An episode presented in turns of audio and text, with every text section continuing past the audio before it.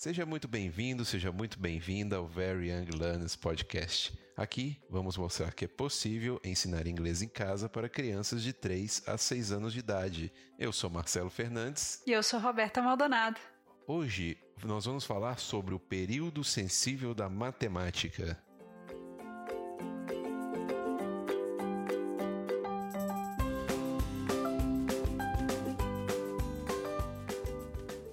Roberta, o que é a matemática na cabecinha de uma criança?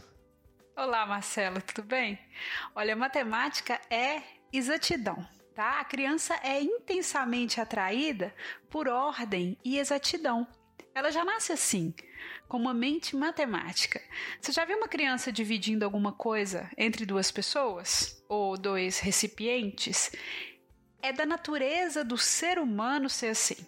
Mas por falta de estímulo, muitos de nós perde o gosto pela matemática, tá? E matemática é muito mais que números, né? É peso, quantidade, proporção, direção. A, a mente humana é por natureza matemática. Então, desde o nascimento, nós aprendemos o significado de frases como quantos anos você tem, vamos em uma hora. Né? Uma criança é capaz de entender a diferença entre uma e muitas. Uma criança capaz de distinguir sensorialmente entre pequenas e grandes quantidades. Agora, antes dos seis anos, elas são capazes de identificar os símbolos dos números e começar a quantificar fisicamente quantos esse símbolo significa. Né? Os próprios números não podem ser facilmente definidos, mas passam a ser entendidos a partir de experiências com objetos concretos que eventualmente se tornam ideias abstratas, né? as operações básicas. Mente matemática, como que a gente desenvolve isso?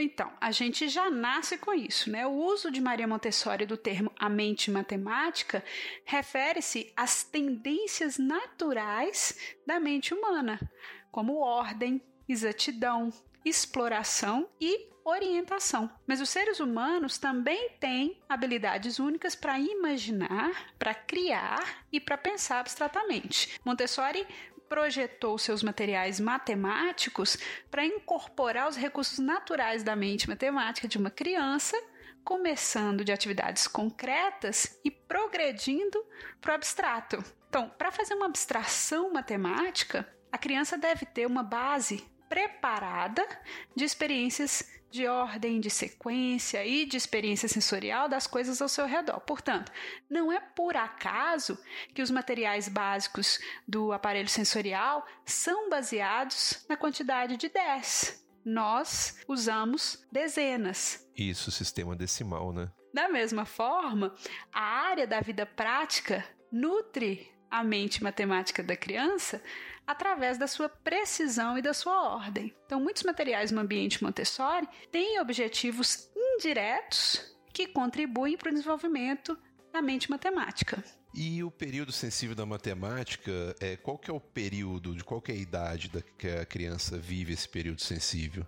Um, num certo ponto de desenvolvimento, é geralmente entre os 4 e pouco antes dos 6 anos de idade, tá? E 4 a 5,5 ou 4 a 6, depende da criança. A criança passa pelo período sensível dos números e a natureza matemática dela aflora. Né? Ela passa de fazer explorações puramente sensoriais para se interessar por medições e por contagens específicas. Então, uma vez iniciada, a criança progride pelos materiais matemáticos sequencialmente e chega às operações matemáticas, que são abstratas. Então, ela passa de contar pauzinho de picolé ou de contar, de contar as continhas que a gente tem em Montessori, que se chama material dourado, para fazer operações com símbolos. Passa do concreto para o abstrato. Então, todas as crianças têm tendências matemáticas, né? Como eu já te falei, e todas as crianças devem poder desfrutar de estudos matemáticos. Montessori observou que a introdução da matemática durante o período da mente absorvente, que é de 0 a 6 anos, permitia à criança formar associações positivas com os números, né? Que pode continuar ao longo da vida. A chave é proporcionar à criança essas experiências práticas. Então, para criança pequena, uma explicação não é suficiente. Né? Montessori, inclusive, escreveu: a educação é um processo natural realizado pela criança e não é adquirido por ouvir palavras, mas por experiências no ambiente. E ela demonstrou que se uma criança tem acesso a materiais matemáticos concretos em seus primeiros anos, ela pode chegar ao seu próprio entendimento da abstração referente a esse conceito. Então, por outro lado, essas mesmas habilidades se não forem estimuladas nessa fase do 0 ao 6 e mais especificamente dos 4,5 aos 5,5, se elas forem introduzidas posteriormente em formas já abstratas, ou simplesmente, é, é, se você esperar que a criança memorize essas coisas, isso pode exigir muito trabalho e muito sacrifício. E daí o desgosto pela matemática. Aí a matemática parece que não é uma coisa natural, né? Que a gente precisa aprender à força. Mas é porque se você perde essa janela de oportunidade, fica mais difícil tomar gosto. E aprender matemática pode ser divertido? Pode e deve, né? Eu tenho certeza que pode ser divertido, porque eu vi com os meus próprios olhos crianças de 3 anos de idade brincando de, de, de, banco, né? Eles trocavam é, 10 continhas soltas por um arame que tem as 10 continhas e iam trocando 10 araminhos com 10 continhas cada, por uma plaquinha com 100, e eles iam fazendo essas trocas, que é com esse material dourado que eu te falei, com muito prazer e entendendo essa, essa, esse conceito de dezenas, centenas e milhares, né? Tem um, um, um cubo com mil continhas. Então a criança ela vai experimentando concretamente essas quantidades e essas correlações entre dezenas, centenas e milhares ali, sensorialmente. E eles tinham muito prazer em fazer isso, e eu vi crianças brincando muito com ábacos, contando tudo, criando conjuntos, medindo e pesando ingredientes para preparar um, um, um, pão, um bolo, coisas que muita gente só vai aprender lá na frente e na marra, né? Vai errar, vai se sentir péssimo e vai achar que matemática não é para ela. Oh, eu acho que eu já te perguntei isso antes, porque eu acho que eu perguntei mesmo. Mas o que, que são continhas? Eu falo continhas, mas é possível que haja outra palavra para especificar isso melhor. Em inglês são beads. Sabe quando você faz é, pulseirinha, você compra as bolinhas. As bolinhas, sim. São, são essas bolinhas. Em Montessori você tem soltas, você tem presinhas num arame, você tem numa plaquinha e você tem o cubo. Então vai evoluindo de unidade até milhar. E por que a matemática é tão difícil para algumas crianças? Olha, a primeira coisa que precisa ficar bem clara é que quando a criança luta com matemática, isso não significa que ela não seja inteligente. Tá? Isso também não significa que ela seja preguiçosa. Aliás, as crianças que têm problemas com a matemática, elas geralmente se esforçam muito e elas precisam de mais apoio do que as que gostam de matemática, né? Às vezes, mesmo quando as crianças entendem matemática, elas podem se sentir ansiosas em fazer matemática, em praticar. Algumas pessoas chamam isso de ansiedade matemática. E às vezes, certas diferenças de capacidade de aprendizado e pensamento são um fator, né? Isso inclui uma dificuldade comum de aprendizado de matemática chamada descalculia tá? Mas para diagnosticar uma criança com descalculia, você precisa de um psicopedagogo, tá? Não tire conclusões precipitadas. Agora, se o seu filho está tendo dificuldades com a matemática, há certos comportamentos que você pode ver desde cedo, né? As crianças que lutam eu, eu, falo lutam com a matemática porque elas não desistem e, e, elas seguem lutando e tentando, né? Elas podem, elas, elas tendem a evitar fazer as tarefas de matemática, né? Ou procrastinar o máximo possível. Elas ficam chateadas quando elas precisam fazer. Elas choram às vezes antes dos testes de matemática, ou elas se recusam a ir à escola nos dias que tem teste, né? Então existem outros sinais de dificuldades também que podem nem parecer relacionados à matemática, mas são. Por exemplo, se você notar que o seu filho não está entendendo conceitos simples como mais e menos, né, maior e menor, se o seu filho é, é, tem problemas para entender as quantidades ou a ordem das coisas numa lista, né? Primeiro, segundo, terceiro. A capacidade de entender esses e outros conceitos básicos é conhecida como senso de número. Então, quando as crianças têm pouco senso de número, fica difícil aprender matemática. E esse senso de número é o que eles desenvolvem muito entre os 4 e os 5 anos e meio, 6 anos de idade, no período sensível dos números. Né? E à medida que as crianças passam pela escola e precisam aprender matemática mais complexa, as falhas lá da primeira infância, elas vão ficando mais óbvias e é mais difícil corrigir isso do que estimular, né? Antes dela entrar na escola primária. Então, essa fase da escola infantil é muito importante para o sucesso no futuro é, é, na matemática. E você? Você é boa de matemática?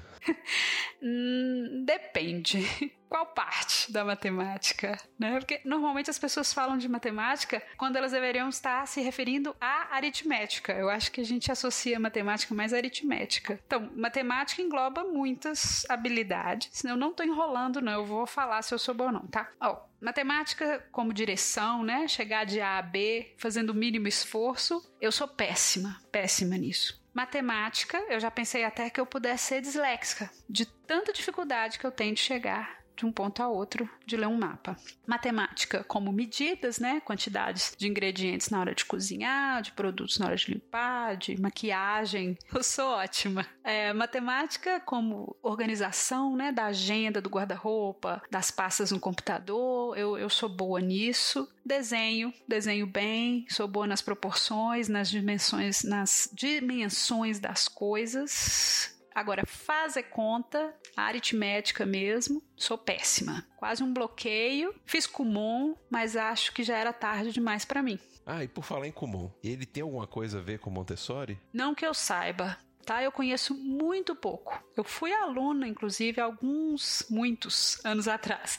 Então, quando eu fui aluna do comum, as atividades eram folhas, né, com as quatro operações básicas, e você ia respondendo, e quanto mais rápido e com menos erros, melhor a sua pontuação. Eu me senti pior na época, né? Eu não tinha a, a visão concreta básica, e eles já estavam me cobrando a parte de representação da matemática, quando o que eu precisava ali era contar pauzinho de picolé. E falando nessas dificuldades, né, da facilidade que algumas pessoas têm com matemática e outras não, é, eu sou da área de exatas, né, sou programador e na área é, é, nítido a diferença entre a quantidade de homens e mulheres na área. As mulheres elas não são incentivadas a fazer esse tipo de, de seguir esse tipo de carreira, né, na, na, na área de exatas. É, e aí tem aquele ditado, né, que mulheres são de humanas e homens são de exatas. Tem alguma coisa sentido? Isso é mais da sociedade que impôs desde lá de cedo que mulher tem que fazer tal curso e homem tem que seguir tal curso? Ó, mulheres são de humanas e homens são de exatas. Ó, Marcelo, tudo indica que isso aí tem base em números, tá? Então, em 2012, só 14% das jovens brasileiras que ingressaram à universidade escolheram campos relacionados às ciências exatas, como né, engenharia, indústria e construção. Por outro lado, 39% de jovens do sexo masculino que ingressaram na universidade optaram por seguir uma dessas áreas. Né? O estudo foi elaborado pela Organização para a Cooperação e Desenvolvimento Econômico e eu encontrei esses dados no site superprof.com.br. Estatisticamente, em 2016, as mulheres eram maioria nas ciências humanas e sociais, sobretudo em pedagogia, enfermagem, letras e assistência social. E os homens eram maioria esmagadora nos campos científicos, industriais, principalmente nas escolas de engenharia. Sem querer te interromper, né, já interrompendo, isso tem, isso tem a ver com habilidade com os números? Não. Outro estudo norte-americano publicado na revista científica Science revelou que a facilidade com números não tem a ver com ser menino ou menina. Tá? Um estudo feito com base nas notas de 7 milhões de alunos em 10 estados norte-americanos revelou que não há nenhuma diferença nas notas de matemática entre os meninos e as meninas no ensino fundamental ao médio, ou seja, de 7 a 18 anos de idade. Então, voltando a essa sua frase provocativa, mulheres são de humanas e homens são de exatas. Não, eu só te digo que isso não foi eu que inventei, não, tá? Isso aí. Então, por tudo que eu já li e ouvi a respeito, os talentos e habilidades de alguém não são determinados pelo sexo da pessoa. E sim, e nisso eu concordo com você, pela exposição e pela motivação que essa pessoa recebe para explorar aquela habilidade. Né? Então, culturalmente, e para mim isso está claro, que no Brasil as mulheres têm sido mais estimuladas a profissões na área de humanas e meninos na área de exatas. Porque, veja bem, se o primeiro brinquedo da menina é uma boneca, né? E o menino do menino é um carrinho. Você já está plantando aí essa semente. Mas eu não acho que os pais não queiram que suas filhas sejam de exatas, tá? Eu acho que essa separação aí tem mais a ver com papéis que os pais acham que homens e mulheres têm na sociedade. Então, o adulto tem essa ansiedade de mostrar para a criança qual é o seu papel na sociedade, especialmente relacionado a gênero. E isso acaba limitando as possibilidades de interesse profissional dessa criança. Né? Os pais fazem isso com as melhores intenções do mundo, mas acabam limitando a criança. E ainda tem a questão dos exemplos. Então, se a sua mãe é engenheira, se ela é do corpo de bombeiros, a menina vê essa possibilidade. Se o pai é enfermeiro, se o pai é professor, o menino vê essa possibilidade. Mas se ela não tem esse modelo em casa, ela vai acabar vendo na televisão, né, nos desenhos animados, nos brinquedos, a menina, enfermeira, babá, professora, secretária, e o menino, engenheiro, médico, soldado, né? Eu acho que ainda existe esse padrão. É, então a dica que eu dou aí para os pais é: se você tem uma menina, dê um computador para ela, pode ensinar programação, né? Isso não é coisa só de menino. Na minha área, principalmente, tem muitas mulheres que são excelentes, até muito melhores que os homens. Inclusive, quem inventou o primeiro algoritmo de computador foi uma mulher, que foi Ada Lovelace. Pelo amor de Deus, gente, vamos parar com esse negócio que menino é de exatas e meninas são de humanas. Cada um pode fazer o que quiser. Deixa eles escolherem e vamos incentivar também. Outra coisa que recentemente no Brasil, quem placa a educação financeira né, na escola básica. O que você acha disso? Olha, eu entendo a necessidade das pessoas entenderem e usarem matemática financeira na vida adulta, né? E acho sim que deve haver uma maneira de ensinar sobre tudo isso na escola. Mas eu acho que essa educação financeira faria mais sentido se ensinada em casa, com exemplos concretos. Tá? No entanto, muitos brasileiros, e eu me incluo nessa turma, sabem pouquíssimo sobre como os bancos funcionam, como os impostos são calculados, o impacto né, que a Bolsa de, de, de, Valores tem no meu dia a dia, e a gente só perde com isso. Né? Então, sim, teria que começar na escola para que a próxima geração de pais possa passar isso em casa, da mesma forma que ensina a criança como se vestir, se cuidar, ensinar como investir o seu dinheiro, como economizar, né, o que são juros abusivos.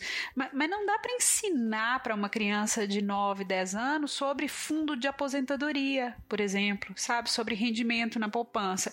Isso não faz parte da realidade dela, né? Não é uma preocupação. E isso vai alienar a criança. Né? Eu tive muita dificuldade para aprender porcentagem na escola mesmo eles usando problemas relacionados ao meu dia a dia. Então imagine usando conceitos que não fazem parte do dia a dia da criança. Agora eu confesso, sei pouco do assunto, tá? Se tiver professores de matemática ou, ou pessoas que, que são a favor do ensino da matemática financeira na escola básica, por favor, comente aí que eu quero aprender mais. É, ensinar, como é que você falou sobre ensinar matemática financeira usando exemplos concretos? Como que funciona isso? Olha, eu tô viajando aqui, tá? Pode ser que eu precise repensar essa ideia. Mas você já pensou se os pais, ao invés de falar para os filhos, eu não tenho dinheiro para comprar isso. Mostrasse para a criança ou para o adolescente o planejamento mensal da família, tipo, olha só, isso aqui é o que o papai e a mamãe ganham juntos, né? De aluguel nós gastamos isso, com escola isso, isso aqui é quanto a gente gasta com supermercado toda semana, né? Então vamos fazer a feira juntos e você vai me ajudar a não sair desse orçamento. Você já imaginou que bacana a criança estar tá envolvida nessa atividade da casa? É, por exemplo, Imagina, nós estamos economizando para você fazer um intercâmbio antes de começar a faculdade. né? Se você comprar esse tênis ao invés desse, essa economia, esse dinheiro que você vai economizar, a gente coloca no pote do seu intercâmbio, né? Uma conta para o seu intercâmbio, não sei. Então, olha só, a conta de luz deu dobro esse mês. Assim sobrou menos para nossa saída do fim de semana. Então, assim, por isso, esse fim de semana nós vamos ficar em casa e assistir um filme juntos comendo pipoca.